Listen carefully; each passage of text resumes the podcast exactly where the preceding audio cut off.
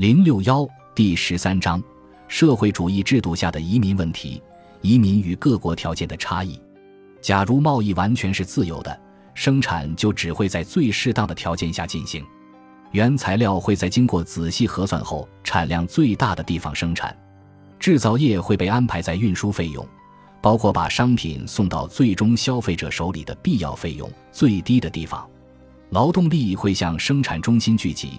从而人口的地理分布肯定会适应生产的自然状况。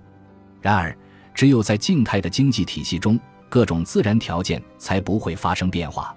各种变化的力量在不断使它们发生改变。在不断变化的经济中，人们不停地从生产条件不利的地方迁往有利的地方。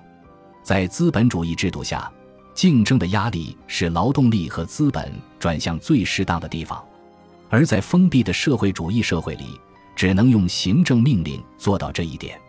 这两种情况下的原则是一样的：人们肯定会向生活条件最有利的地方迁移。这种人口迁移对不同国家的状况有着最直接的影响。它使自然条件不利的国家的公民迁往条件更好的国家。假如引起移民现象的条件使得移民被他们的新环境所同化，他们的迁出国的人口就会相应的减少。假如条件使移民在新家园保留自己的国籍，更不用说他们把原来的居民同化，接收他们的民族就会发现移民是对其民族地位的威胁。作为一个民族小国的成员，在政治上有诸多不利之处，政府的功能越宽泛。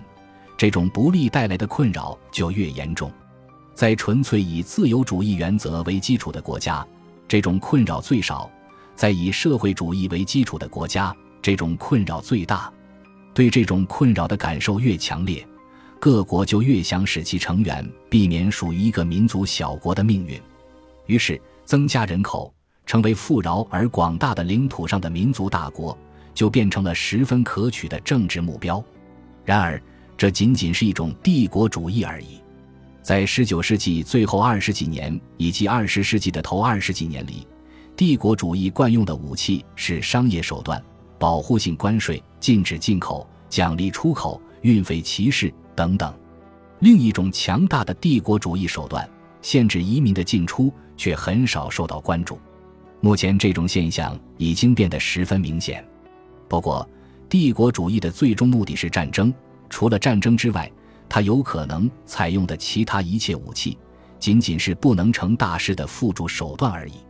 没有任何证据能够使我们假定，在社会主义制度下，属于民族小国的成员的不利处境将会消失。相反，个人越是依赖国家，即政治决定对个人的生活越重要，